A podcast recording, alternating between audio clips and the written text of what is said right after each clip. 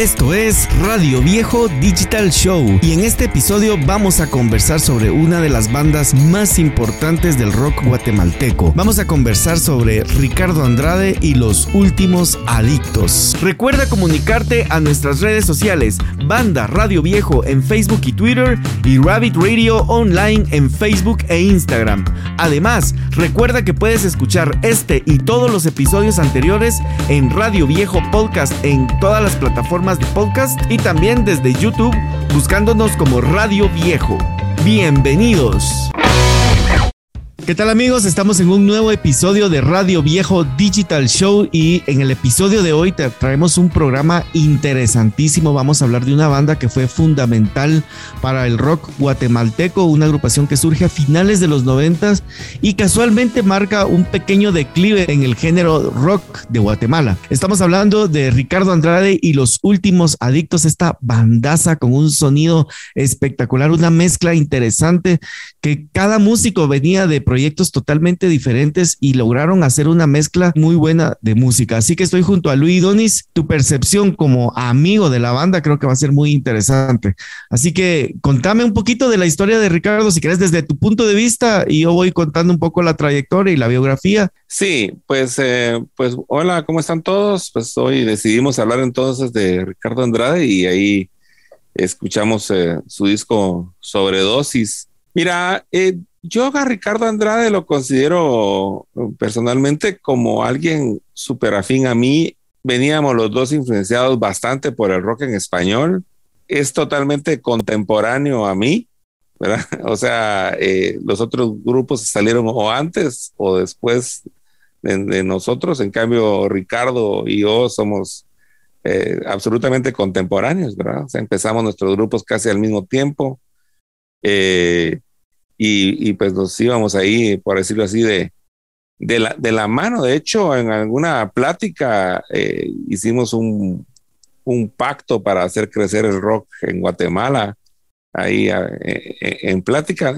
Ellos ya tenían la banda Estrés, que se formaron casi al mismo tiempo, Estrés y, y Radio Viejo. Me acuerdo que Willy, el bataquero de Radio Viejo, estaba celebrando su graduación, estaba ahí graduando, hicieron un una actividad en un restaurante eh, de comida china que creo que quedaba ahí por la zona 4 o zona 9, no estoy seguro el restaurante.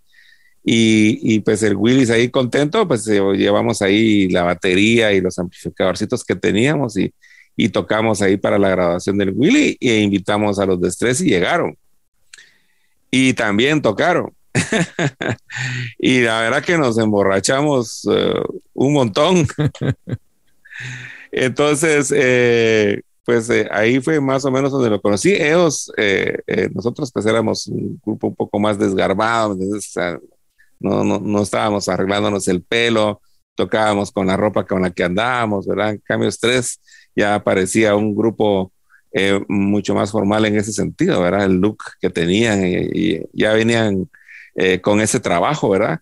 Ya ves que Estrés estaba Mickey Morales, que es un tremendo guitarrista, y los hermanos Glenn, a quien le mandamos un gran saludo también, y a y Manglio Montenegro, que eh, en paz descanse, ¿verdad? Que ya falleció, junto con, con la guía del papá de, los Montenegro, ¿verdad? Que era don Manglio, que tocaba el bajo, que él había sido músico toda su vida y ahora, pues sus hijos estaban embarcándose en, ese, en esa cuestión del proyecto eh, musical y el proyecto de estrés. Entonces pienso que la experiencia y la impronta que ha de haber dado don Manglio eh, ha de haber sido importante para que ellos ya de entrada tuviesen una pinta, ¿me? O sea, tener la pinta de que sos eh, rock and rollero en comparación de, de nosotros. Así que, pues compartir con ellos fue siempre siempre grato, pues siempre hablando de la música, siempre buena onda y como te digo, con Ricardo de ahí, pues cada vez que nos topábamos, parábamos platicando, cómo vas con tu grupo, cómo vas con no sé qué, cómo vamos ahí.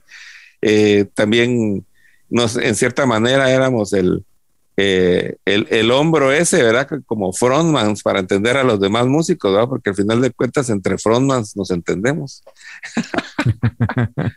y y pues sí, alguien muy, muy, muy, muy querido y muy creativo. Los fuimos a visitar, alguna vez los fuimos a ver, a ensayar. Ahí estaban en, la casa de los Montenegro, eh, ya con bocinas y todo equipo que tenía ya el papá don Manglio.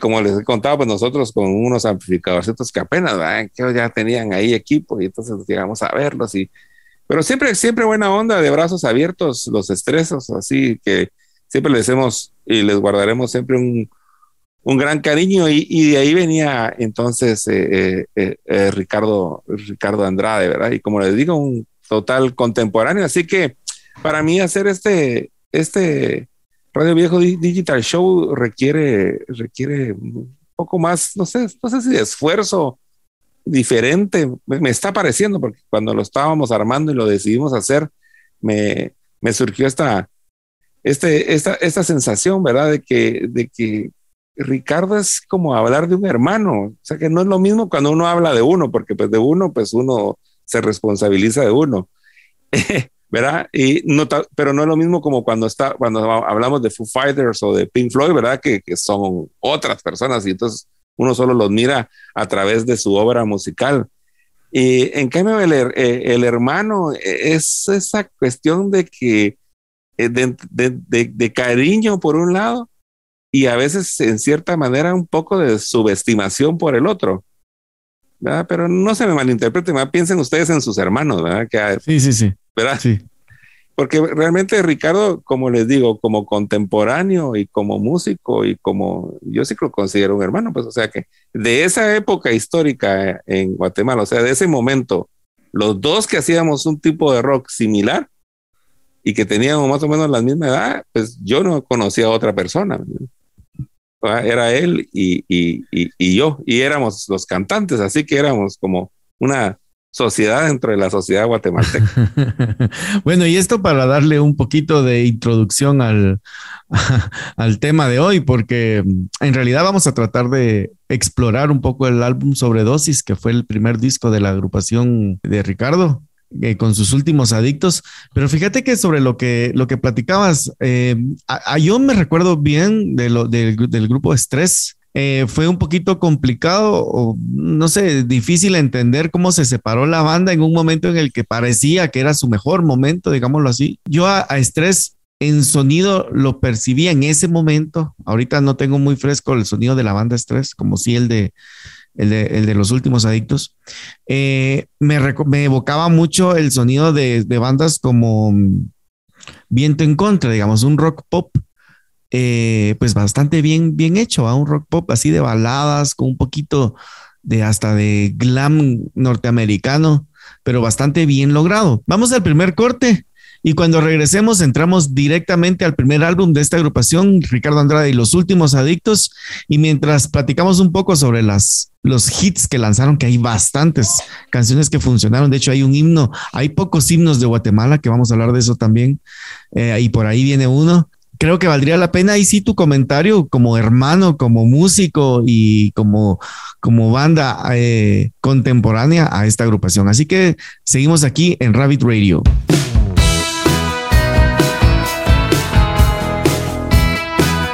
Aquí de regreso en Rabbit Radio, hoy conversando sobre la agrupación de Ricardo Andrade y los últimos adictos, una banda que surge como una super banda.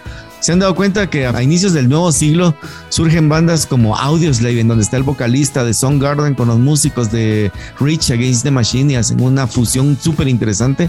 En Guatemala tuvimos una banda que surge también de, de varios músicos, Ricardo Andrade que venía de Estrés, eh, el, el, famoso Taz en la batería que venía de una agrupación Itrium y que había tocado también con Bohemia Suburbana en uno de sus álbumes o en, algún momento de la historia de Bohemia. Y aparte eh, venían más músicos de los que me gustaría, pues me imagino que los conociste, nos contés un poco ahí, un poquito de tu experiencia con estos muy, muy buenos músicos. Y para eso vamos a, a escuchar el álbum Sobredosis de 1999. Sí, sí, bueno, como para también dar una cuestión introductoria, ¿verdad? Eh, eh, eh, como bien decías en el bloque anterior, el, corte de el fin de estrés fue lamentable. ellos se fueron a México y trataron de trabajar allá.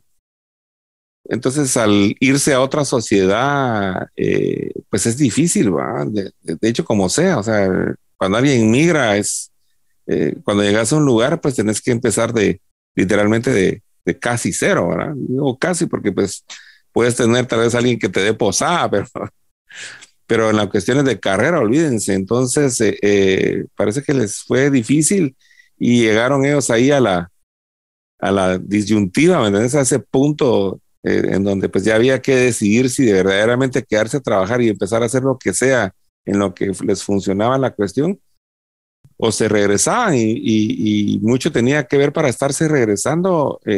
Ricardo Andrade, que estaba en una relación con, tenía su novia, ¿verdad? Y entonces él no la quería dejar de ver, no la quería dejar mucho tiempo, así que pues, eh, entonces pues decidieron de que pues, deshacían el grupo. Ricardo entonces estuvo perdido, me acuerdo muy bien de la vez que estábamos platicando a las afueras de la casa de su novia y, y que pues estaba ahí él un poco triste, ¿verdad? De que ya, pues ya no iba a seguir su grupo y que a ver si iba a poder seguir en la música. Y pues yo pues ahí le eché porras, hombre, pues, dale, ¿va? La verdad que pues qué lástima que se deshacen, pues, pero dale, ¿verdad? Ahí, ahí hay varios cuates que te pueden hacer el paro ahí para seguir en la música. ¿verdad? La cuestión es que Ricardo, cuando de pronto se asoció con Taz, eh, yo pienso que esa asociación fue importante, porque el Taz es un, por decir así, un obrero del rock, ¿verdad? Es alguien que, que, le, que le, gusta el rock and roll, eh, aparte pues de tocarlo, ¿verdad? Eh, e independientemente de eso, yo lo más, la importancia que le miro a aquel es el, el, backup eh, de, de, fuerza humana y de, y, y, pues podría decirse administrativa, pero más que todo es, o sea, yo, yo, tengo, yo tengo en mi memoria en un concierto que tuvimos juntos la imagen del Taz, ¿verdad? Y carreando esos tambores y, y eh, porque es pequeñito, ¿verdad? Y, y, y no sé, da, me dio como, pero lo digo con sinceridad y con medio ternura, ¿me entiendes? Me, dio ternura eh, ver a alguien que, que, o sea, que, ah, como que agarra, cuando decir así, agarra sus tilinches y entonces voy a armar aquí, entonces regreso por el otro plato y ahí voy. ¿Verdad? Entonces yo, lo, yo tuve ese momento de, de, que no lo olvido, de apreciación de alguien que le encanta la música y que está contento y que no le importa eh, estar en esa movida. Así que eh, eh, yo pienso que con el TAS Ricardo tuvo alguien que, que, le diera una pequeña infraestructura. Además que pues el TAS era el que ponía el carro, hasta donde yo sé, pues, era el TAS el que ponía... De hecho, el TAS era el que ponía un poco la puntualidad, ¿verdad? Me acuerdo yo que estaba yo visitando a Ricardo y estábamos ahí y, platicando como si nada, y en eso llega el ¿verdad? Entonces, eh, Ricardo, vámonos, que tenemos la entrevista, en no sé dónde le dice el TAS, ¿verdad? Y ah, sí, espérame, se me había olvidado, solo me voy a bañar. Y entonces yo le, yo le, yo le digo así como, ¿cómo así que solo te vas a bañar? Si ya te están diciendo que ya va a ser hora. No, pero no puedo ir sin bañarme. La cosa es que se mete a bañar el señor, ¿verdad? Y él está afuera esperándolo como, Entonces, eh, eh, es eso por el lado del TAS, ¿verdad? También eh, el bajo tocaba Espaderos, Jorge Espaderos, que él de, lo, de donde venía es que cuando ya Estrés no los acompañaba el Don Manglio Montenegro, porque Don Manglio era el que tocaba el bajo, era, era Espaderos el que, el que lo suplía cuando no estaba el, el papá de los Montenegro, así que pues de ahí lo, lo, conocí y pues de plano pues de ahí estuvo la relación con, con Ricardo. Por otro lado, pues está el, el, niño, el kid, que es el guitarrista, que, eh, que la verdad... Rolando López. Rolando López, sí, que la verdad que yo nunca lo había visto antes de, que, de, que, de verlo aquí. Eh, me, literalmente puede hacer porque pues tal vez era muy jovencito. No le era tico. Nunca le pregunté la edad. Eh, es, es tico porque pues aquel todavía... Ah, sí, es tico, perdón. Y, y, de hecho creo que vive en México, pero le decían el niño porque pues era jovencito, todavía estudiaba y sus papás ahí lo andaban cuidando. De hecho, Ricardo y el TAS tenían que ir a la casa de, de, de, del KID a pedir permiso para que lo dejaran ir a los conciertos. Y cuando, cuando, ya, cuando ya se empezaron a dar los, los conciertos en el interior de Guatemala, eh, muchos de esos viajes eh, los acompañaba su familia, o sea, se iba el papá, la mamá y creo que tenía un par de hermanas y ahí iba, ahí iba él en el, eh, en el, en el carro ahí con toda su familia. Así que Entonces el, el apodo le quedaba bien, porque era el niño del, del, del movimiento, pero pues sí, un, alguien que pues se, se, esbozaba a tener mucho, mucho talento para, para la guitarra, ¿verdad? Esa sería la, la banda que yo conocí. Uh, luego. Pablo, Pablo, de, Pablo León en los teclados. Exacto. Eh, de ahí Ricardo tuvo, tuvo varios uh, eh, músicos invitados y entonces está el Mae, ¿verdad? Que todos eh, el famoso, el famoso más un personajazo, eh, alguien muy, un personaje muy interesante, buenísima onda, tenemos mucho cariño musical, siempre hablando de música, o sea, es de, esos personajes de altas horas de la madrugada, que yo me lo encontraba siempre en las fiestas de, de alto octanaje y siempre estaba hablando de música y con esa peculiar manera de que lo hace eh, como costarricense y él, ¿verdad? Como persona, ¿verdad? Que no, ma, es que la música, ma, es una cosa que no sé qué. Y, siempre parábamos hablando de música y, y, si no estabas hablando con él, siempre escuchabas que estaba hablando de música.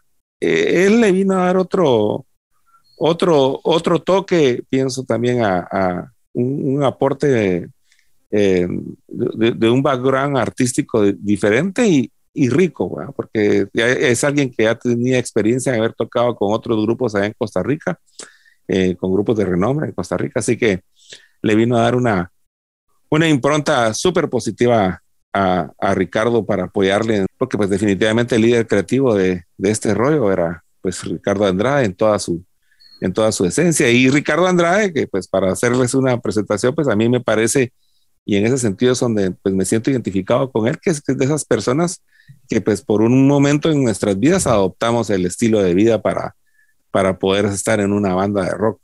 Porque una cosa es pues uno tener su trabajo y, y después eh, eh, tratar de hacer música y pues hobby o pues va.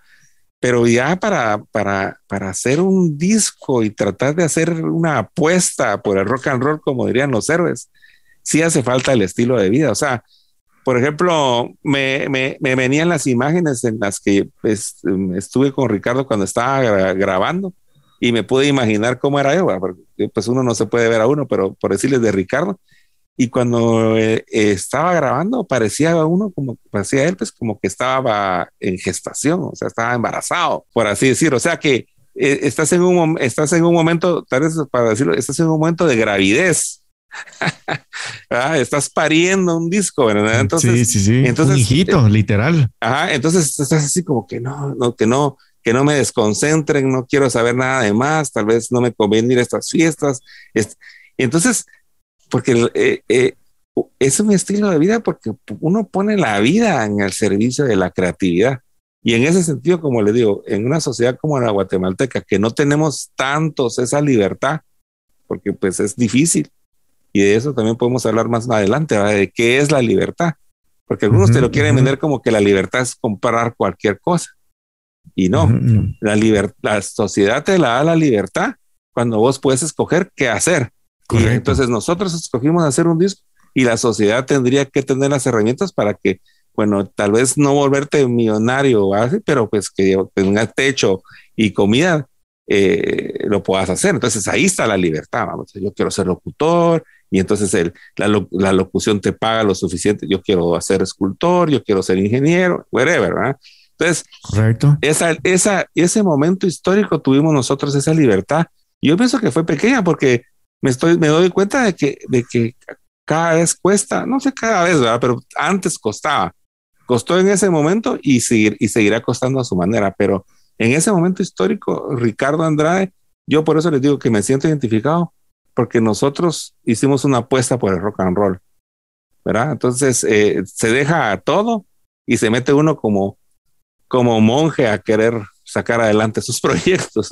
Precisamente de este álbum que, nos estás hablando, eh, creo que sí marcó un, un, antes y un después en la música. Precisamente sale en 1999. Y si querés, hablemos un poquito de, los sonidos que vienen en, la, en el álbum. Yo la otra vez te dije que siempre le pongo mucha atención a la primera canción que deciden poner como número uno, como primera. en un álbum, independientemente si es sencillo después o no es sencillo. Porque tengo la percepción que el artista, en este caso Ricardo, eh, quería que esta fuera lo primero que uno escuchara al meter el disco en el reproductor, ¿verdad? Me imagino que eso te pasa también con Radio Viejo. La primera canción es importante independientemente si es sencillo, porque es lo primero, la primera impresión que va a tener uno como oyente. Y Sobredosis es una canción, de hecho es el nombre del álbum también, que tiene por ahí un sonido medio blusero, pero un poquito más rock and roll de lo que yo les, de lo que recuerdo yo de Estrés. Sí, y puede ser que lo que querían ellos es satisfacer a las, a las huestes grunge que, que estaban ahí pues como árbitros, ¿verdad? del bien y del mal, ¿verdad? Entonces, pienso que él se animó a poner una de sus canciones más eh, oscuras de este disco al principio. De hecho, de hecho, imagínate, pues, ¿verdad? una canción que, como esta de sobredosis, ¿verdad? Que que, pues en la letra cabalmente está hablando de eso, ¿verdad? De, que él llega a un punto en el que está tan, no sé si tan high o porque no nunca especifica de sobredosis de qué, ¿verdad? Pero está tan inmerso en su en su meditación o en su o en su o en su visión etérea de él mismo, ¿verdad? Que llegó a un punto en el que no ve diferencia entre el bien y el mal. O sea, ya eh, llegas a un punto en donde ya nada importa, ¿verdad? Entonces, y, lo hace en una canción que es un poco ácida, si te das cuenta, ¿verdad? O sea, que es, Una, es, Una, píldora un poco ácida eh, en un disco que no lo es en, casi, casi. En, correcto, no, no, sí, es correcto, no lo es. En, ninguna de sus partes, solo en el principio. Entonces, yo pienso que ellos pues, pues, eh, quisieron lo voy a decir así, ¿verdad? Quisieron quedar bien con la gente rockera, como eh, poniéndoles esa impronta para que fuese bien recibido. Pero al decir quedar bien, lo estoy diciendo para que se entienda en cuestiones de mercadeo, porque es la idea que uno tiene, ¿verdad? Cuando pongas, como vos decís, es el primer. Entonces yo pienso eso, porque la, la canción para nada para haciendo que es catchy, no es la, la canción no es la canción más bonita, no es la canción más pegona, no, no es la canción más ruda. Sí, y tiene unos juegos de guitarras ahí hasta fonquetonas bien interesantes, unos antes ahí de... y todas las guitarras son interesantes. Ahí. Sí, sí, eh, un solo también eh, potente. Entonces yo creo que sí va por ahí. Y a veces esto podría ser mal interpretado, pero no, yo creo que es un poquito de ser un poco sabio y tratar de pues conquistar a la audiencia que de alguna manera ya está ahí pendiente de los sonidos alternativos que estaban en los que gobernaban en ese momento en el rock and roll, digámoslo así. Sí, esa es una apuesta, ¿me Así como vos haces tu apuesta de, vida, ¿verdad? Que, la verdad que, como hemos hablado, o sea, no es que vos se pasas, ah, bueno, entonces yo en la música voy a invertir, en Guatemala, yo en la música voy a invertir esto y voy a tener esto. Es una apuesta y, y entonces cuando estás haciendo tu disco, es una apuesta así, ¿qué será mejor idea? A mí me parece mejor idea esto, oh, pues hagámoslo. Entonces, eh, eso fue ahí cabalmente eh, lo que sí ya tiene es, eh, es eh, me parece que es un, la canción esta es un buen resumen de las herramientas como culturales, por así decirlo, musicales que va a usar el disco, ¿verdad? Los efectos. O sea, esto es un buen resumen también la rola de lo que se va a seguir usando, porque el, el disco este tiene una casi una misma línea, a excepción del norte. El, norte sí es una canción diferente. O sea, sería una canción de otro disco, por así decirlo, pues, aunque está en este, pues, pero lo quiero decir de, en la cultura en la que fue fabricado. Parece que tal vez era una canción que ya estaba hecha de antes eh, o, o, whatever, ¿verdad? Pero entonces nos muestra las facultades y la manera en la que va a sonar el, el niño en la guitarra, ¿verdad? Eh, pues el bajo pues, y la, la, batería, pues la verdad que solo son una base durante todo el disco, con, un, con un pequeño desliz por ahí eh, que, que, que, me admiro que no haya sido arreglado, que sea en, en, la masterización, pero bueno, ¿verdad? Eh, los deslices teníamos ahí todos en nuestros primeros discos, ahí siempre tratando de...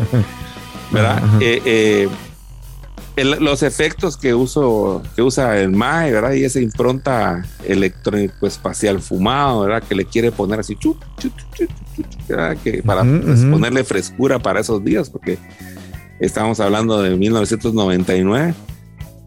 Que, es el, que es el año que salió el Feria Paraíso también, o sea que para, para dar un El segundo álbum de, Radio, Viejo.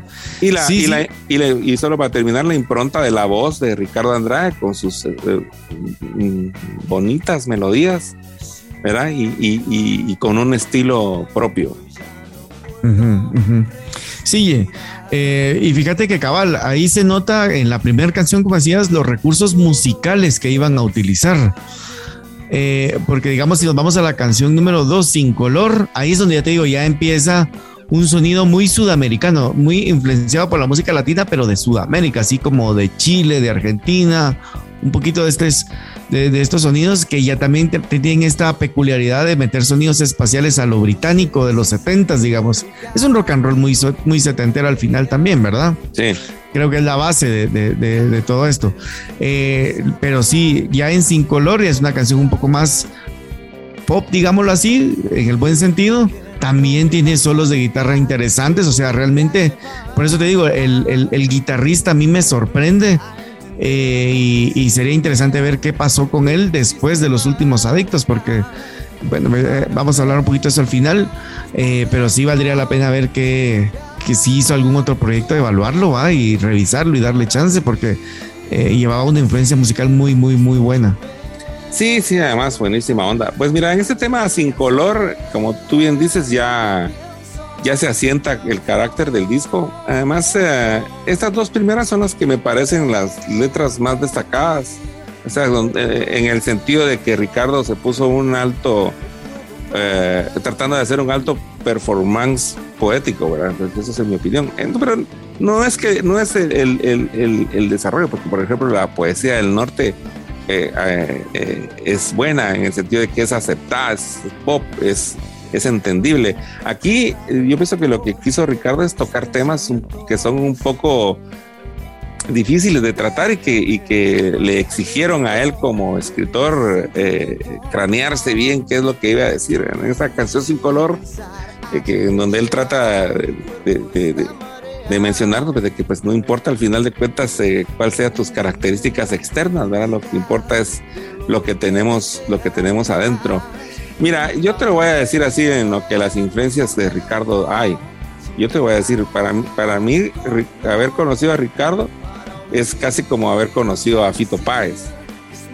O sea que es, o sea, y date cuenta que hasta los polochos y, y, los narizones, ah, o, sea, o sea que de, de, verdad que es casi como, hasta en lo físico, pues se podría decirse que podrían ser comparables pero pasándolo eso eh, en lo creativo, o sea, es, es eso que tiene eh, eh, Fito Páez, que de, latinoamericano pienso que fue absorbido por Ricardo de manera muy fuerte, ¿verdad?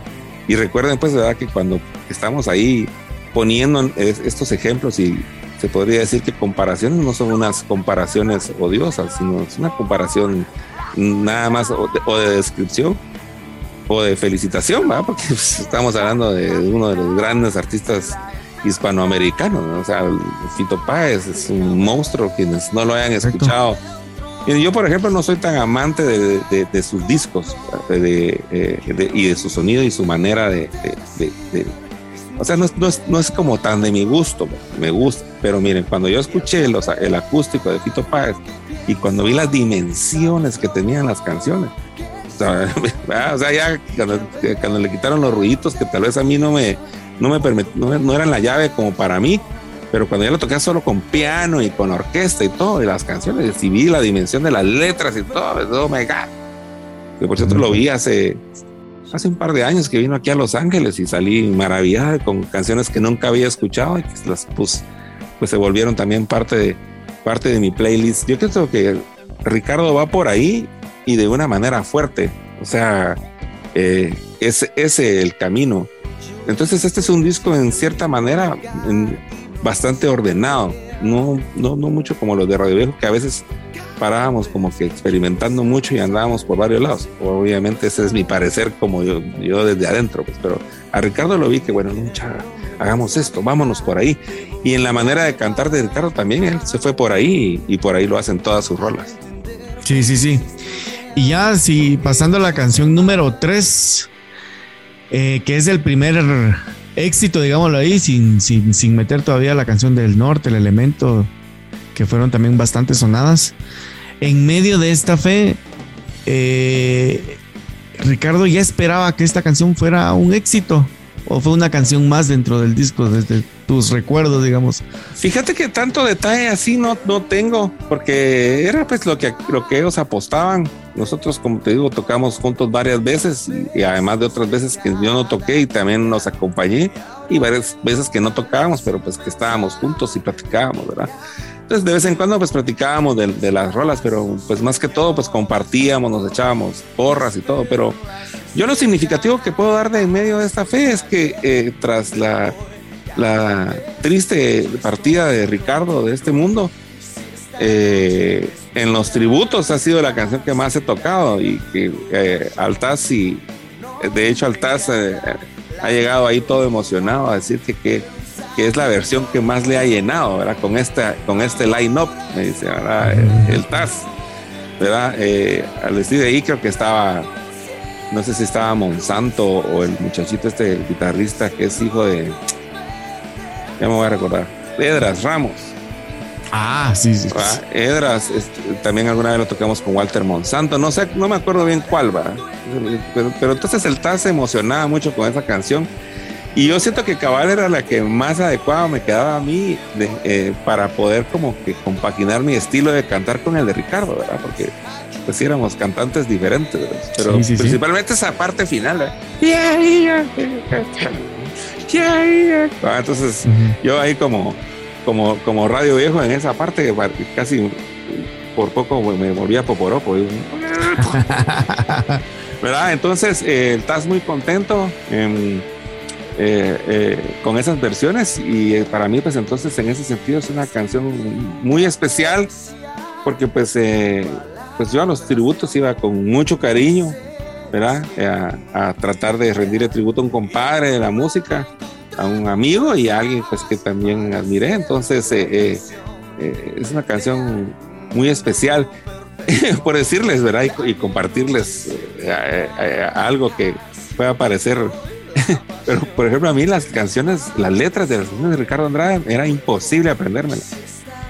O sea que en, mi forma de hacer letras, eh, eh, me costaba que se me quedara qué viene, porque yo sentía como que no tenía una línea, pero pues obviamente porque es la línea que yo ya estoy acostumbrado a seguir. Correcto. Él seguía otra línea. De, entonces me parecía un poco así como oh, un poco desordenado, entonces yo decía, no, no, no, no, entonces eh, mejor siempre voy a tener la letra ahí porque no me quiero no me quiero perder, ¿verdad? Entonces siempre estuve pendiente, siempre estuve pendiente de las letras y siempre tuve por ahí un papel ahí que todos me decían, ay, la tiene, y tenés que leer las letras. Dios, sí. Sí, lo que pasa es que cabal eso a veces se puede malinterpretar como que mala onda, que no se aprende la letra, pero lo que decís, ¿verdad? De repente como vos estás acostumbrado a, un tipo de escritura, te fluía como que vení, aquí pega otra frase, ¿va? y de repente la, fregabas diciendo una frase que a vos te, te latía por, el, por la línea que ya venía, ¿va? Eh, Tal vez solo por, por decirte, porque ustedes lo que tienen que considerar es, que, que, se te quede la letra, hay un, hay un cierto punto de, de, razonamiento. Y, y, yo ya con la bestia desatada, razonar ya me costaba. Por decirte de esa manera. Cabal, cabal, sí. No, y sí, cabal, se entiende. Eh, hablando un poquito de la canción siguiente, viendo el álbum, parte de todo. A mí esta canción, esa creo que no fue un sencillo. Realmente yo no la, no, la conocí, sino es cuando uno ya, hasta que escuché el disco completo. Eh, es una canción que a mí me parece que musicalmente ellos la están pasando bien. Y entonces a veces eso es raro porque fíjate que Estrés se, se, se desintegró en, el, en 1998, en el año de 1998. Y en el año de 1999, un año después, ya estaba grabándose Sobredosis con músicos que se acaban de reunir, o sea, básicamente no tenían ni un año, pues. Ah, Entonces, hacer ese match musical yo no creo que sea tan fácil, eso tal vez eh, vos, lo sabrás mejor, pero yo no creo que sea tan, tan fácil hacer un match musical con, con personas que no has compartido escenario o cabina o tiene que haber algo, ¿ah? Y esta canción es donde yo logro ver que hay una, nos la pasamos bien tocando juntos. Hay un jugueteo de, con el bajo, un jugueteo con la guitarra y todo se empalma bastante bien en la canción.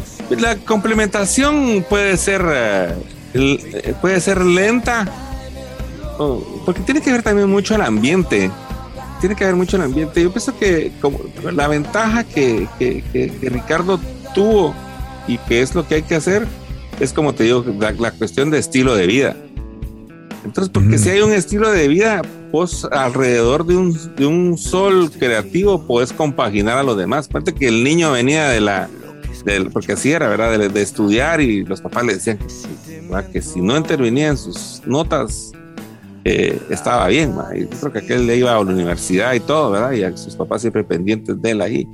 Y entonces, entonces llegaba apresurado, ¿verdad? Venía de la universidad y tal vez cansado. Y entonces se ponía la guitarra y tenía el talento y era el, es el, el, el por decirlo así, el, el sol que, que, que, que, lograba ordenar esas cuestiones. Y el sol era pues, Ricardo Andrade con esa, con esa impronta que tenía su talento y lo que te digo, su estilo de vida. Si no tenés ese estilo de vida, no puedes ser solo aunque tengas talento. Ya. ¿Verdad? Entonces, eh, eh, los otros, los otros músicos se pueden, pueden girar. Y eso es a veces lo que, eh, lo, que lo platicábamos en programas anteriores también a la hora de hacer bandas, ¿verdad? De, necesitas es cierta humildad y ganas de dar, y ganas de ponerse al servicio. Pero pues al servicio de quién?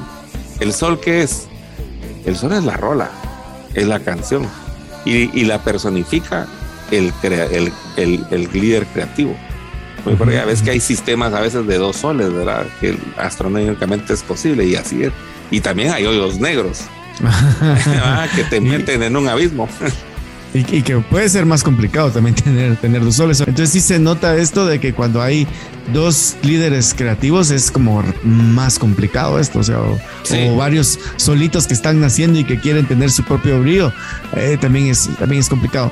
Y, y sí creo que, la, como lo, lo, dijimos en el programa de Foo Fighters, una de las de los éxitos de para que una banda dure es que tengan un concepto muy claro y que se sepa bien cuál es la, el aporte de cada uno de los miembros. Sí. Y creo que en los últimos adictos pasaba como con, como con Foo Fighters, que había alguien que decía por aquí va a ser. Por aquí va a ser. Y que, y que ahora estamos agregando de que está en la cuestión del estilo de vida, porque y yo quiero asentar eso porque es el estilo de vida lo que hace que la magia pase. Ajá, ajá, sí, sí. O sea, porque puede ser buen músico, pero el estilo de vida es el que te va a dar. O sea, es. Eh, eh, vos no le puedes sacar el jugo a alguien hasta que se, hasta que rosa, por decir así, el hambre, el hambre extrema. O, por ejemplo, vos no puedes ganar la ganar la maratón o ganar una medalla de plata o en las olimpiadas o ganar una medalla de oro eh, de los 50 kilómetros si no has, imagínate estar entrenando para los 50 kilómetros. O sea que los 50 kilómetros lo has hecho. Entonces ya tiene que ser solo la cuestión de que es tu estilo de vida eh, eh, correr eso en tiempo récord. O sea, sí, sí. o sea, o, Usain Bolt va a correr los 100 metros planos. O sea, que aquel se levantaba en las mañanas, se acostaba en la noche pensando y entrenando, comiendo, durmiendo en pos de eso me, recordé, me recordé justo de Eric Barrondo.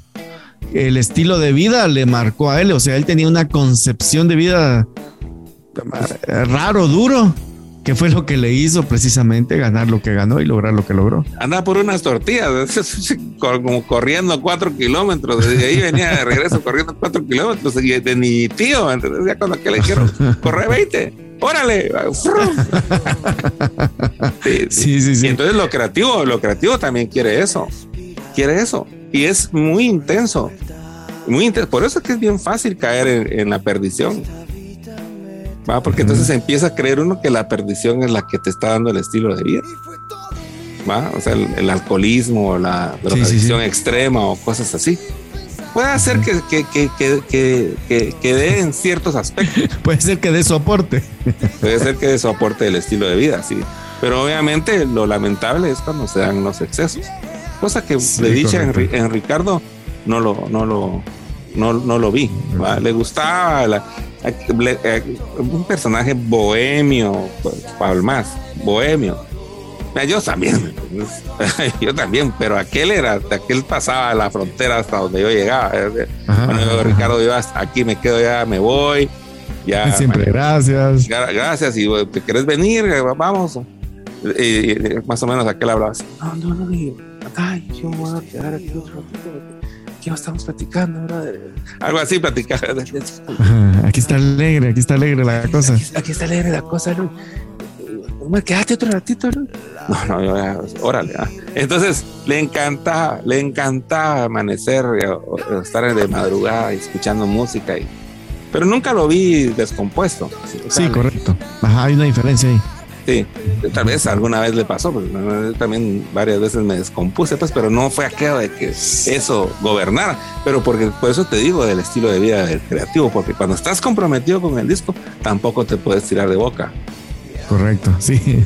Bueno, todos nos hemos descompuesto. Así solo dijiste, yo también me descompuse. Sí, yo me recoptuve todos los flashazos ahí.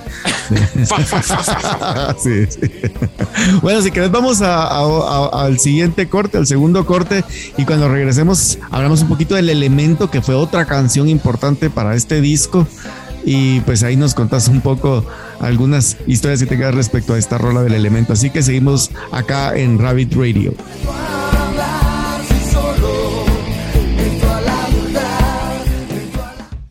Seguimos aquí en Radio Viejo Digital Show, acá por Rabbit Radio y también por los canales de Radio Viejo. Recuerden que este programa lo pueden escuchar en Spotify y también estamos en YouTube. Bueno, de hecho, en todas las plataformas de podcast en las que ustedes utilicen, ahí, ahí pueden buscar Radio Viejo Digital Show y ahí lo pueden seguir escuchando y sobre todo compartiendo. Si ustedes la pasan bien, pues compártanlo para que la comunidad crezca, nos lleguen más comentarios, más sugerencias y de qué más podemos nosotros compartir un espacio con ustedes. Seguimos entonces acá platicando sobre Ricardo Andrade y los últimos adictos y el álbum Sobredosis, que fue el primer álbum de esta banda, publicado en 1999, su canción número 5, que también fue un sencillo del álbum, El Elemento, o Elemento se llama nada más, Elemento. Esta canción tiene un sonido también ahí bastante rockerón, eh, interesante. Ahí me, sigue sorprendiendo el guitarrista, la verdad. Eh, ahorita en un espacito voy a googlear qué pasó con él porque me da duda. Pero está contame, Luis. Está en México, pero sin, ningún proyecto musical. Parece que sí, pero sí hay que. Además, aquel también estuvo en Siroco, que es un grupo de jazz y no, tremendo. Hay, que, hay que saludar al niño. Sí, sí, sí, excelente guitarrista. ¿Qué te recuerda el elemento, Luis? ¿Qué te trae? ¿Qué te evoca?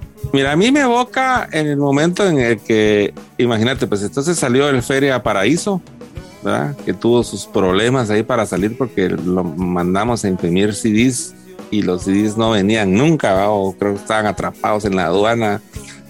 Cosas así administrativas, ¿verdad? De hecho, hasta salimos en la prensa Radio Viejo, así con cara de. y, de hecho te voy a contar algo de ese disco, porque por ahí anda un disco que yo tengo y se lo vendieron como original, pero es pirat, piratieri. ni me digas que me va a doler el día. sí, sí, eh, eh, pues entonces fuimos a... Eh, estábamos en eso, vino el día, por fin vino y se armó la gira.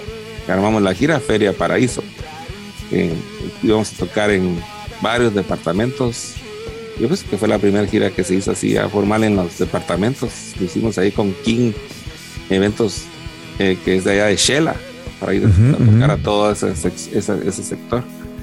Y me acuerdo bien el, día que, que, vino Ricardo. Mira, Luis, nosotros también estamos sacando el disco con arqueos y, y, que no sé qué y cómo le hacemos. Y, pues, como te decía, ¿verdad? Que pues habíamos hecho un pacto, un pacto amigo, buena onda, ¿verdad? Y un cuate que, es cabrón, ¿me entiendes? why not? Todo lo contrario a lo, que los otros creen, no le voy la competencia. Yo estaba seguro de mí. Y entonces, y seguro de que mi amigo también era bueno. Correcto, correcto. entonces, si queremos que levante el rock, me necesitan a mí y lo necesitan a él. Fui a hablar con el productor y le dije, mira, Y no me acuerdo cómo fue que, lo convencimos, ¿verdad? Además es Ricardo Andrade, ya era famoso de estrés, o sea, le decía, brother, eh, no me acuerdo, no me acuerdo bien, pero eh, hasta, hasta pudimos haber rebajado algo nosotros para que con tal de que participara aquel, porque pues hay que balancear, porque pues tiene que ser buen negocio para el productor también. Correcto. Entonces Ricardo se vino a abrirnos varios, varios de los conciertos que hicimos en esa gira Feria Paraíso, se vino como grupo de apertura. O sea, imagínense qué tour ese, histórico. Histórico, correcto. Ricardo Andrade lanzando el elemento y Radio Bebo lanzando el disco Feria Paraíso. Ah, qué momento ese para todos los que tuvieron la oportunidad de estar en esos conciertos.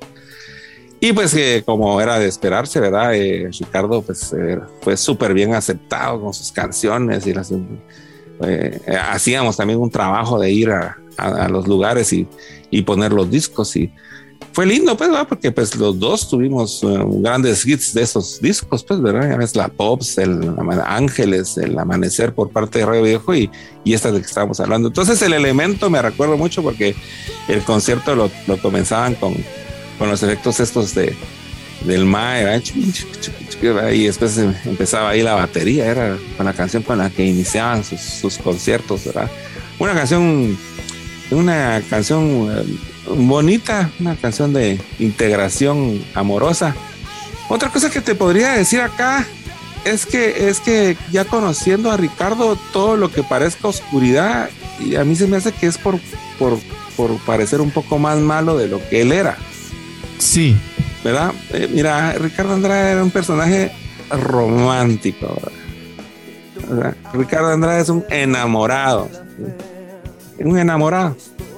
¿Verdad? Entonces, eh, me acuerdo una vez estábamos en Pana, estábamos ya eh, bajo, bajo ciertas influencias y, y pues yo viendo las estrellas y viendo la geografía del lugar y empecé a buscar un libro de constelaciones y decía, ya, ya se imagina Luis, y, en cambio, y Ricardo se puso a llamar a su, a su novia, ¿me entiendes? Y, estuvo ahí tres horas. Así, pero ¿cómo aguantas hablar tanto? Pero cuando lo, cuando, pero, o sea, que yo creo que el estrés, cuando yo lo miraba, entendía que él es, es eso lo satisfacía, o sea, él es así, Y yo no, ahora, entonces por eso te decía que uno puede sentir así como, ¿por qué? ¿Por qué? Pero cuando lo miras, ah, pues está contento el brother, entonces, ah, buena onda, ¿va? como cuando yo haciendo mis cosas, pues ¿por qué está ahí averiguando eso? ¿Qué chingado le importa? Entonces, me gusta hacer, Sí, Entonces tengo enamoradizo, Ricardo. Y el elemento es una canción de amor, hey. Sí, es una canción de amor heavy. Yo creo que también Ricardo fue muy inteligente al momento de elegir. no sé si tuvo la oportunidad de, tener dos guitarristas y decir, ah, me quedo con esto, tener dos bajistas, me quedo con esto, si fue casualidad. A los miembros que logró integrar, los logró manejar bastante bien, o sea, en el buen sentido de la palabra, no que no manejar de que él decía qué hacer como un dictador, sino que dejó que ellos aportaran, porque sí en el elemento también se ve un poquito de influencia grunge, esos parones de ta y de ahí pum que se baja la canción. O sea, sí hay ahí una influencia y ahí fue donde yo logré ver realmente el crecimiento, digámoslo de esa forma, de Ricardo Andrade y su banda eh, en comparación a Estrés. A Estrés lo miraba un poquito más encajonado, a pesar de que eran muy, muy buenos músicos, un sonido pop muy, muy bien logrado eh, de hecho, en el momento que salió eh, Ricardo Andrade y los últimos actos, a mí me costó digerirlo. Pero ahora que lo veo como adulto, no mayor, solo adulto, eh, puedo ver esa evolución musical y esa amplificación de sonidos que logró al tener esta banda. Sí, fíjate que Estrés era más ah, tal vez eh, no monocromática, porque la verdad que eran una gran banda. Lo que pasa es que era mucho más influenciada solo por los sudamericanos. En cambio, los últimos adictos tienen esa impronta grunge. O sea, en mi opinión, el, este disco y, Ricardo Andrade, los últimos adictos, es una mezcla eh, guatemalteca buena de los sudamericanos con, o sea, es como ver a Guatemala ahí en medio y está el gran bloque sudamericano y está el gran bloque norteamericano. Entonces él tomó lo que venía de Norteamérica, lo que venía de Sudamérica, y en el pequeño istmo que es Centroamérica y Guatemala, está, está Ricardo lanzando ahí esa, ese, ese híbrido, ¿verdad? Que, es, que da un sonido bastante bastante... A mí me parece bastante particular nuestros discos de, que sacamos en esa época, pero lo, lo repito, es porque había estilo de vida, además de... sí, correcto. No, y fíjate que sí, yo creo que Guatemala en ese momento, entre mediados de los noventas y principios del nuevo siglo, sí logró sonidos característicos, digamos que hasta el día de hoy creo que son importantes. Radio Viejo, eh, Los Últimos Adictos, y, de hecho yo no metería Estrés, sino metería Los Últimos Adictos como, como una de las bandas más, más importantes de Guatemala. Eh, Bohemia Suburbana, por ahí también se metió un poco Viernes Verde, La Tona, pero sí había un sonido como decir, esto es Chapín.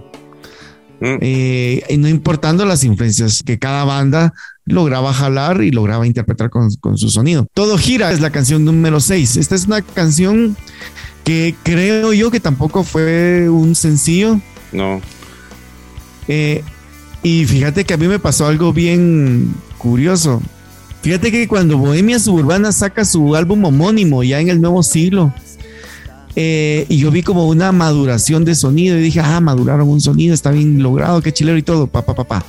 Pero de ahí cuando escucho la canción Todo gira, siento que el sonido que Bohemia tuvo en ese momento, muchos años después, Ricardo lo tuvo cinco o seis años antes. Sí. Entonces, ahí es donde yo puedo ver la genialidad de uno de los músicos, que son pocos históricamente a nivel mundial, que logran eso de ir adelantarse a los sonidos que vienen todavía no están cuajados, digamos, en, el rock y en la música. Todo gira es una canción muy madura y si lo escuchas ahorita, podría ser un sencillo de una banda actual. Eso es a lo que, a lo que quería llegar. Sí, son, son cuando se logran hacer canciones sin tiempo.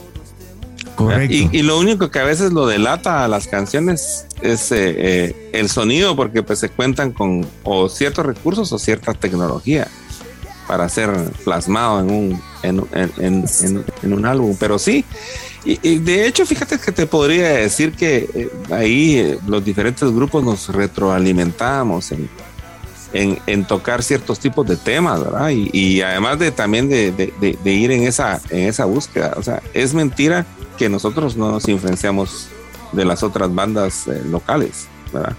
O sea, porque estábamos como en esa... No, le quisiera poner la, la, la, cuestión de competencia porque pues no era así como que de definir cuál era mejor o qué, sino estábamos en esa búsqueda de, eh, de esa ambición que es, yo, pienso que ya lo he mencionado varias veces, esa, esa ambición y nosotros queríamos lograr es la ambición del sonido de nosotros. Entonces. Se logró, hay que decirlo. Exactamente. Eh, y, pues en ese sentido de si se logró o no, los fans son los que lo tienen que decir. Y por eso que eh, esperamos siempre que pues se, pronuncien, se suscriban y que apoyen a las bandas eh, que hemos este, logrado un sonido y que las que siguen logrando, que poco vamos a ir hablando también de nuevas de nuevas propuestas, pues, pero entonces yo sería una mentira decir que yo estaba, vivía en una burbuja y, y que Ricardo Andrade no, no, no, no, no, me influenció. Y también, pues imagínate, sería mentira decir que yo no lo influencié a él en temas y en nuestras pláticas y que tal vez algunas de estas rolas filosóficas, eh, yo en los tours me llevaba mis libros, ¿me entiendes? Y le leía a la Mara, o sea, entonces eh, nos podíamos allá platicar. Entonces eh, fue, era una retroalimentación bien bonita, tanto así que siempre está la cuestión de que lástima que no tuvimos más oportunidad de compartir con más grupos. Correcto. Porque pues con otros sí nos conocimos bien poco, ¿verdad? Pero como te digo, en el caso de Ricardo, porque hacía esa, esa cuestión de que nosotros nos conocimos de entrada, cuando aquel yo empezaba con el grupo, ¿qué tal? ¿Qué grupo, sí. Entonces, como dos, como dos niños, así como que, ay, vos tenés un, tu juguete, tu carrito, ah, aquí tengo el mío. Entonces, juguemos, juguemos juntos. Sí, sí, sí. Y la verdad que, la verdad que no se nos hizo a, grabar juntos nunca. Entonces hubiese sido, hubiese sido lindo. Hubiese sido, o, hacer una rola entre los dos, ponete. O sea. Sí, de, de, hecho es algo que yo no entendí, de, porque tampoco pasó con otras bandas. Eh, que, grabaran juntos. Digamos, aquí hubieron muchísimas bandas que, fueron importantes. Hubiera sido interesante que hicieran cosas en conjunto. Con el único que hice una rola en, en conjunto fue con Giovanni Pinzón, que llegué a su casa. ¿Y, está grabada? No, nunca la grabamos. Nunca, nunca. Ah. Solo la hicimos así y ahí quedó. solo me acuerdo, de, imagínate, lo único que me acuerdo era el título. Un día más se llamaba la rola. ¿Ah? Un día más. A saber si Giovanni pues se acordará. es, eh, hay que etiquetarlo para, para, que nos diga. Y sería bueno retomar ese tipo de proyectos. Y tal vez eso, mira cómo en Estados Unidos, ahorita que, que vivís allá, te das cuenta cómo las bandas que tuvieron mucha trayectoria en los años 90, incluso 80, hacen giras en conjunto, que algo que tal vez quisimos ver hace 20 años, ahora sí se puede ver, Smashing Pumpkins, por ejemplo, Live y Bush en un mismo concierto, por decirte algo. Sí, bueno, pero lo que eh, estamos hablando aquí es de, imagínate, de hacer un rolas juntos. Sí, no, no, no, yo sé, yo sé, pero me, me recuerdo también de que, digamos, se, puede, se podrían hacer muchos match. de desde giras y hasta cabal, crear cosas ahora, ya todos en una edad madura, hacer un aporte, ahí estoy seguro que saldrían cosas mágicas. Imagínate cómo no me va a gustar a mí si lo que extraño es que Ricardo esté muerto. ¿Ah? Con él ya no lo puedo hacer. Sí, correcto. Eh, en un episodio, ¿te acuerdas que hablábamos de, de, que cuando hablamos de claroscuro específicamente, que venía una canción con mucha influencia blues.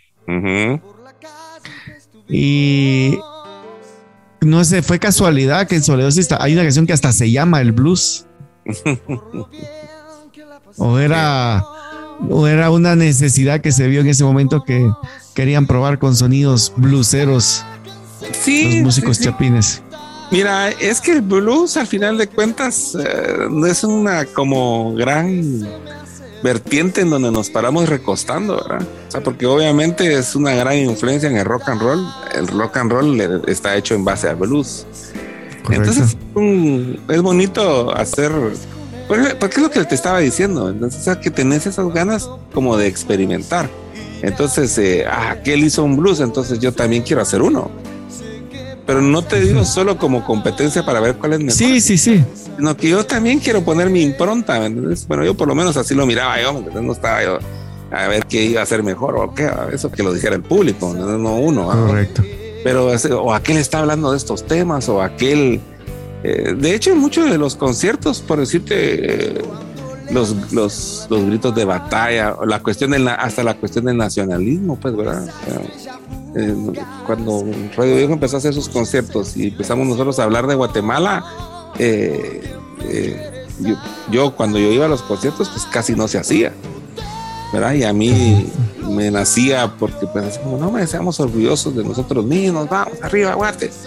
Y entonces, y, ver que la gente, yeah, yeah, entonces los otros grupos también, también lo hacíamos. Y no estoy diciendo que yo partiera de eso, pero lo que estoy diciendo es que a mí naturalmente me brotó y pienso que eh, tras ese resultado naturalmente le brota a todo a todos los demás. Entonces en el caso del blues pienso que también es así, o sea, rendirle un tributo a un estilo de música que da, que da bastante juego y, me parece adecuado porque pues es una canción un poco como de, despecho, que el, blues da un marco ideal, ¿verdad?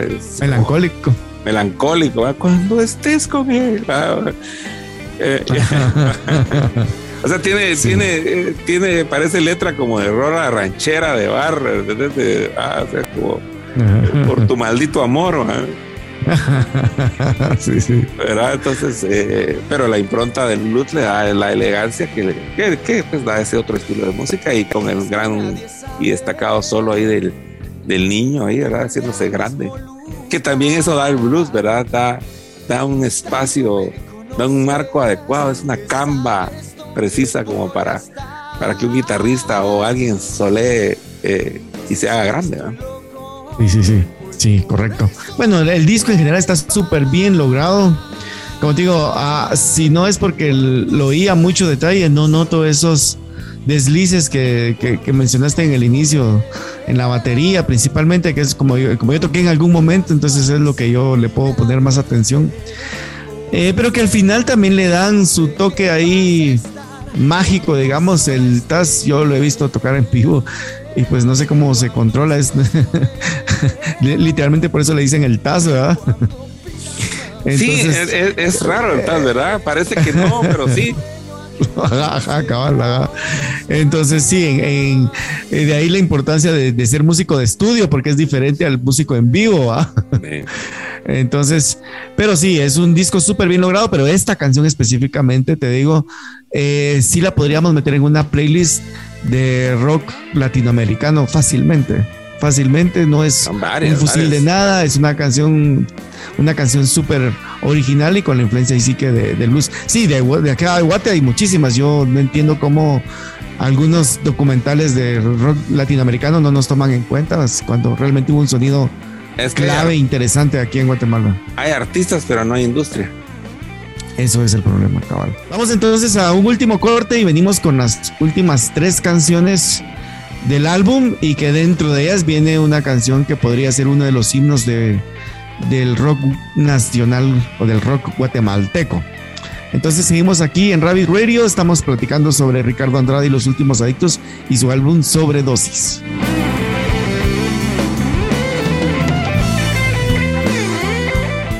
Seguimos aquí entonces en Rabbit Radio. Recuerden que nos pueden seguir a través de las redes sociales. Estamos en Facebook e Instagram como Rabbit Radio Online y también estamos en Facebook, Twitter, Instagram y YouTube como Radio Viejo. Ahí nos pueden dar follow, ahí nos pueden dejar su comentario, sugerencia, todo es súper bienvenido. Hoy estamos platicando sobre Ricardo Andrade y los últimos adictos, específicamente de su primer álbum, Sobredosis, y ya vamos por las últimas tres canciones de, de este gran, gran álbum del rock guatemalteco. Eh, tocaría hablar de la canción Desnudémonos. y como bien decías, Ricardo se nota que es un romántico porque a pesar de que es una canción ahí con una, un sonido alegre, si te das cuenta, las letras de casi todo lo que hemos visto siempre va el amor de pareja implícito de una o de otra forma.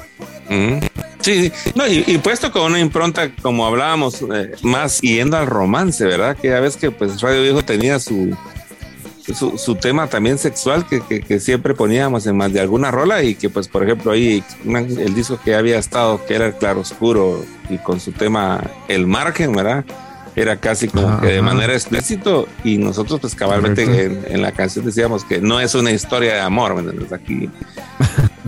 Entonces, eh, eh pues Ricardo pues de plano también quiso hablar de ello, pues y, como te decía, ¿verdad? Es un ser con ese, con ese espíritu, ¿verdad? De, que lo que le gustaba era, era, era romance, era, era eh, eh, hablaba bastante con sus, parejas y era muy...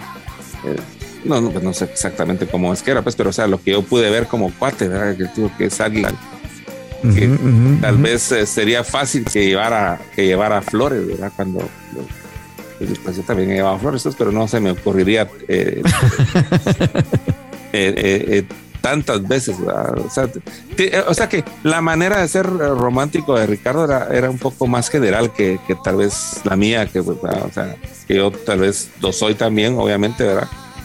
Y obviamente porque pues también tengo canciones que se podría decir que son que son románticas, pero pues lo veo, lo veo un poco como de otra, de otra manera. Entonces, hasta en estas canciones que, con esta impronta un poco sexual, eh, a Ricardo le, le gobernaba esa manera de, de, ser un poco más sweet. Una canción explícita, pero sweet, así linda, bonita. Lo vamos a decir. Y alegre, musicalmente es una canción alegre. Si no le pones atención a la letra, es una canción para, para bailar, para pasarla bien. Ah, pues imagínate, este, el sexo es, ser una fiesta, es un juego, tiene que ser alegre. De hecho, fíjate que musicalmente este disco, eh, a mí Ricardo Andrade musicalmente y con estos muchachos que con los que tocó, pues, lo voy a decir un poco así porque es un poco la, imagen que me vino, que me recordó. Eh, eh, estaba yo hace unos par de días viendo viendo para afuera y varios gatitos andan aquí en mi patio. Y entonces eh, un, gatito cazó a un ratón eh, y aquí hay unos que son como topos. unos topitos que se mantienen aquí que abren hoyos en mi patio, ¿verdad? Entonces un poco a veces enojado, pero tampoco no les pongo mucha hazaña porque pues, pobrecitos, ahí tienen ellos su onda. Pero pues los gatitos vinieron aquí, entonces un gatito casó a uno. Entonces, como estos gatitos están, les dan de comer en sus casas, o sea, que no es que estén muriéndose de hambre, o sea, cazan porque, porque necesitan, por naturaleza, porque necesitan cazar. y entonces ya lo tenía muerto al animalito. Como te digo, no sé si era un ratoncito o un mogler o un, topito. Y el gatito se pone a jugar con el, o sea que lo tira y, lo, y se le vuelve a tirar como que lo está cazando. Y lo tira así lejos, ahí A mí así se me, se me hizo este grupo. Pero son juguetones, ¿no? es un, es un, y, Ricardo como es un juguetón, ¿verdad? Sí, Dando vuelta. Entonces busqué, el tema es un pretexto. Correcto. No, no tal vez no se centra tanto con el tema. Yo pienso que pues, ustedes me dirán, a veces hablo de mí, pero porque es lo que yo les puedo aportar, pues, pero eh, tal vez yo soy como más serio con el tema. Eh, más animal. sí, así como. El cambio, me parecía más juguetón y, y, y, y, esas canciones pienso que, lo demuestran, pero es mi percepción y por supuesto que lo digo con mucho respeto y cariño. Sí, correcto, pero no, es algo que sí se nota, de hecho, eh, se, nota cuando uno ve el álbum que él era un romántico, pues era un enamorado. Enamorado. Y, lo dejaba, eh, ajá, y lo dejaba implícito. De hecho, ahorita viene una canción que creo que es la canción más importante del álbum de la carrera de Ricardo Andrade, aunque hay muchos éxitos y muchas cosas súper logradas, la canción El Norte, pues es una de las que pasó frontera, digamos, es una canción que si hacemos un álbum de canciones, himnos o canciones que representan a Guatemala, El Norte es una de las que va ahí también. Hijo. Eh, ¿Te trae algún recuerdo de esta canción del Norte? ¿Qué nos podrías contar? Bueno, de recuerdos me traen muchos, ¿verdad? Principalmente en los tributos, ¿verdad? Que es cuando eh, pues se celebra a quien ya, ya no está y viene esa canción que es la más significativa y precisamente tiene esa, esa cuestión de nostalgia y de cierto tono de tristeza y, y de aceptación que hacen que pues obviamente cuando está uno cantando en un tributo, eh, Ricardo le viene a uno a la memoria. Eh, pues yo tuve la dicha de participar en varios de los tributos y pues en esa canción pues era como que bueno, vengan todos y a todos juntos, ¿verdad? Y se, hizo, se hizo tributos en estadios, se hicieron tributos pequeñitos. Yo nunca me voy a arrepentir de haber ido a los tributos, aunque algunos digan así como y que critiquen que se le haga tributos a, a Ricardo Andrade por parte del TAS, ya lo, mencionándolo como que alguien que se quiere aprovechar, cuando lo que se están haciendo en ese tipo de tributos es mantener un legado. Ustedes pues tal vez no les interesará, pero pues a mí que conocí a Ricardo y que me interesa, a mí que le hagan un tributo me llena de alegría y los que he participado me llena de orgullo. Así que. Eh, Para los fans también. ah, no, pues por eso. O sea, los, fans no, lo, porque me incluyo, no, lo disfrutamos. De hecho, una de las últimas veces que fui a Guatemala a tocar, fui allá al, al hermoso teatrito este que tienen ahí en, el, en la escuela de música. Que, por cierto tiene unas imágenes del maestro Efraín Recinos. Eh, no me acuerdo cómo se llama. Un lugar especial, imagínate, con imágenes de de músicos hechas por Efraín Recino. Es una, una, joya, ¿verdad? Y eh, se hizo un sinfónico ahí, ¿verdad? canté el elemento y como te digo, al final estábamos todos y estábamos ahí cantantes, estaba Voz Ayala, estaba eh, Omar, estaba Rafael Aguilar. Eh. bueno, ah, no quiero, no quiero ponerlo porque seguro voy a olvidar a alguien, pero a, todos un abrazo y, admiración. Estaba Altaz, Milo, no sé, ahí Ahí les voy a pasar un, tengo un video ahí que grabé cuando estábamos haciendo la prueba de sonido. Y, ese fue el último tributo que participé, fue muy lindo. Llegó mi mamá, ahí también grabó mi estaba ahí mi mamá contenta y también recordándose Ricardo que también lo conoció.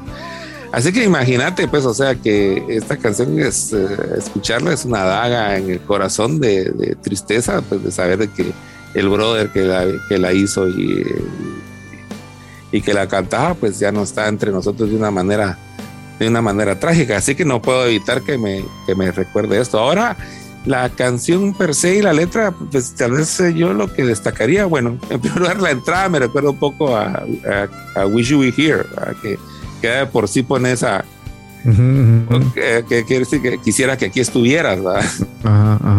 O sea que hay una conexión ahí eh, cabal.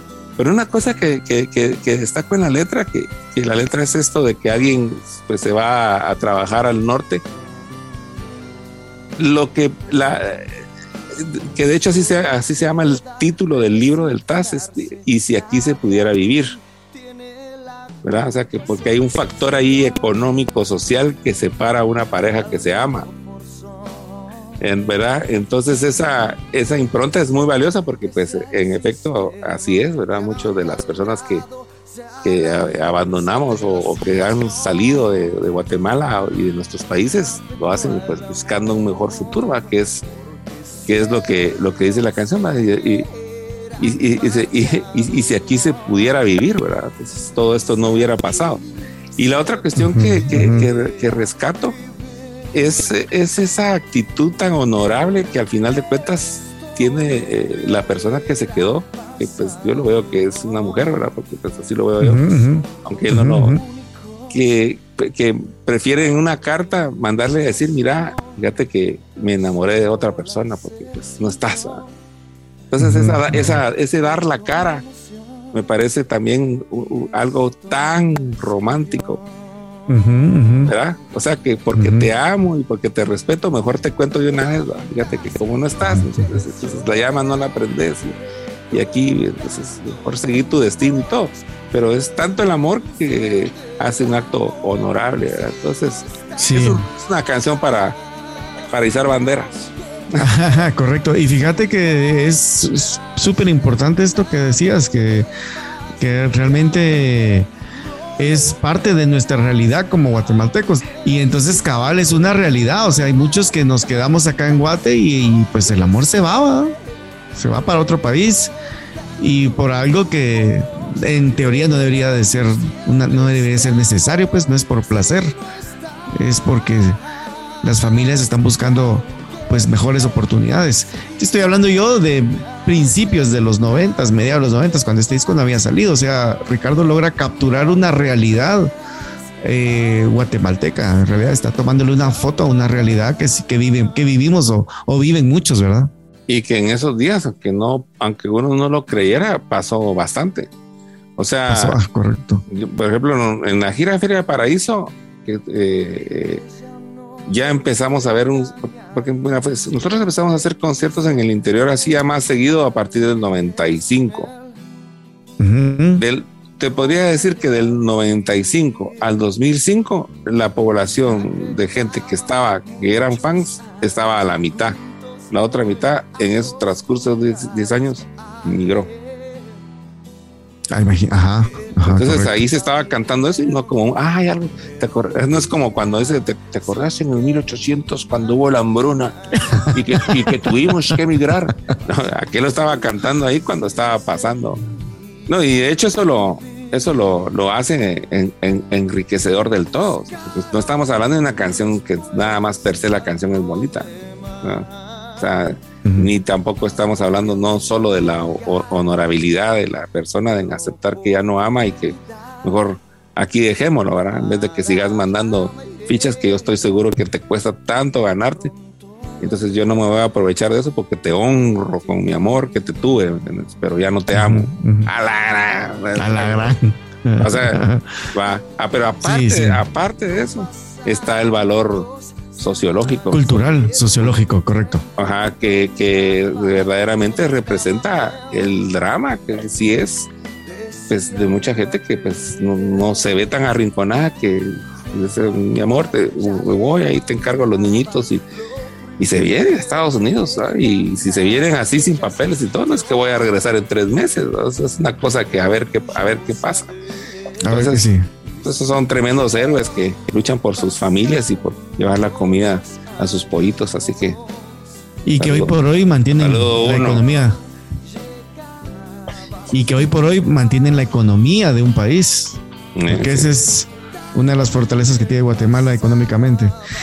El álbum, regresando al álbum Sobredosis, pudo haber terminado y cerrar con broche de oro con la canción El Norte. Sin embargo, deciden ellos no dejar esa canción como última. La última canción es con la soga al cuello. Y vuelven a este sonido eh, agresivo, digámoslo así, eh, con el que inicia el álbum. O sea, hacen un cierre musicalmente hablando muy parecido al inicio, digamos. Un, sonido ahí más agresivo, menos por supuesto que la primera canción, pero no se fueron con, el, con la canción más triste, sino le cambiaron ahí, volvieron al mood, que creo al mood, al sonido que era el del, el del álbum en general.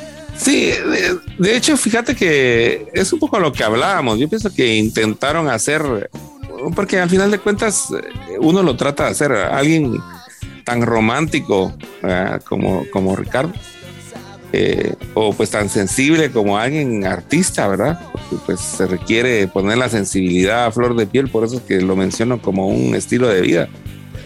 Al final de cuentas tenés que tener también eh, herramientas de protección, ¿verdad? Ante ya sea los juegos psicológicos que te quieran jugar las otras personas o la sociedad en sí. el artista tiene que tener cómo, cómo protegerse, ¿verdad? Y, si vemos en las diferentes biografías de los artistas que logran eh, hacer un aporte a la cuestión eh, en su vida privada, siempre, por eso que paran siendo como que muy interesantes, ¿verdad? Ya sea por lo positivo o por lo negativo, eh, tienen que tener esa protección. Y uno de esos, por eso que me gusta protegerse con el borracho, que es un personaje que, que en cierta manera, pues, yo confesándoles, yo agarré. Y digo personaje porque tal vez yo parecía a veces más borracho de lo que estaba. Bueno, de hecho yo antes de tocar casi nunca tomé. O sea, ni nada. O sea, yo iba concentrado, pero el personaje un poco así hacerse ah, es como el mareado, ¿verdad? Pero lo digo porque como, como una puesta en escena, ¿verdad? Pero también lo podemos pasar a la, a la vida cotidiana, que, que, la verdad que ustedes no lo crean, es donde es más difícil, donde es más difícil habitar estando uno buscando ese estilo de vida. Y peor cuando prueba las mieles del escenario y del aplauso. Es una de las más eh, eh, adictivas drogas que puede haber. Y entonces te tenés que bajar del escenario a, llevar una vida cotidiana, ¿verdad?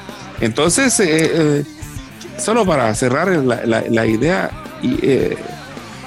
que Ricardo, en mi opinión, es, es, una persona que se quedó en la época del pavo, del amor así del pavo, que es cuando estás enamorado del amor que, uno es niño y uno puede decir, ay, papi, estoy enamorado de mi novia.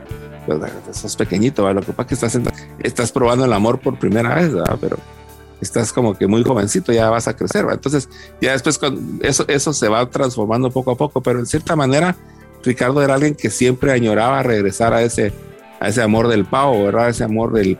Y, eh, inocente, por así decirlo, pero entonces este envoltorio de canciones duras de principio a fin, eh, pienso que representa al final de cuentas ese, ese escudo protector ante la sensibilidad. Sí, eso te iba a decir, fíjate, porque digamos, cuando se presentan los artistas en vivo, la adrenalina llega a tal punto que después el bajón es duro. De hecho, muchos artistas Ah, caen hasta en depresión después de sus presentaciones en vivo, después de, una gira. Eh, entonces, cabal, eh, una de las formas de protegerse, entre comillas, es ya sea con el alcohol, las drogas o alguna, alguna forma. O, con el personaje. O con el personaje, correcto. Sí, yo, yo, por eso que me puse Louis Donis. Louis Donis es el personaje. Y Luigi, eh, soy yo. Y entonces yo pues, es mejor, es mejor, no sé, pero ¿por qué te pones esa ropa o cosas así? No es solo por, por, llamar la atención o whatever, es porque este soy el del escenario, pero ahorita me abajo, me, la quito y me pongo una camisa cualquiera, porque no me voy a volver loco, me. Imagínate uno viviendo ahí, eh, pero ahí nosotros así como con Ricardo en camioneta o cosas así, vos ahí eh, eh, viviendo en el, con el personaje del divo de escenario. Va a ser difícil. Se, secuestrado, hubieran parado. y, y, y, y, sin poder dar ni un lente de rescate. sí, pues, pues bueno, ahí finaliza este gran álbum de, de, Ricardo Andrade, Los Últimos Adictos. La verdad es que también los invitamos a que lo escuchen, a que lo revisen. Si ustedes ya lo tienen en sus playlists, pues denle otra ojeada, denle otra escuchada a las demás canciones que no fueron sencillos, porque por ahí se puede explorar, es una forma de conocer a alguien. Alguien me dijo, alguna vez que si quería conocer a alguien, leyera un libro de esa persona. Y por ahí también la música nos da eso. Es, queremos conocer a alguien, escuchemos su música. Eh, claro. Y entonces ahí está, ahí podemos seguir conociendo a, a personajes y a personas como Ricardo Andrade. Y pues eso, eso sería todo por el episodio de hoy. Gracias a ustedes por escucharnos. Algunas palabras finales, Luis. Bueno, y eh, agregando también aquí en forma final lo que tú mencionabas, las canciones no solo nos conocemos personas, como individuos, sino como culturas y como sociedades. Correcto. Vemos en este disco de Ricardo Andrade y en los discos que hemos platicado de Guatemala, por ejemplo, pues una vívida representación de cómo la sociedad centroamericana, hispanoamericana, mesoamericana y guatemalteca es.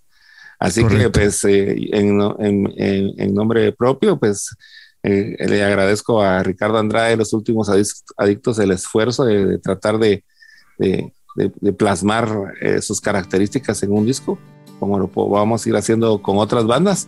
Y a ustedes, pues les pedimos que se suscriban, que le den like, que compartan este tipo de pláticas y que la enriquezcan ahí con sus comentarios, que son bienvenidos y, muy apreciados. Así que, pues muchas gracias por la oportunidad que nos dan de poder recordar y hablar de la música de, de un amigo, de una persona pues muy interesante, con quien compartimos eh, gratos momentos y que pues lastimosamente y de manera trágica ya no está en nuestro mundo, pero pues hasta donde estés, Ricardito, aquí, aquí vamos.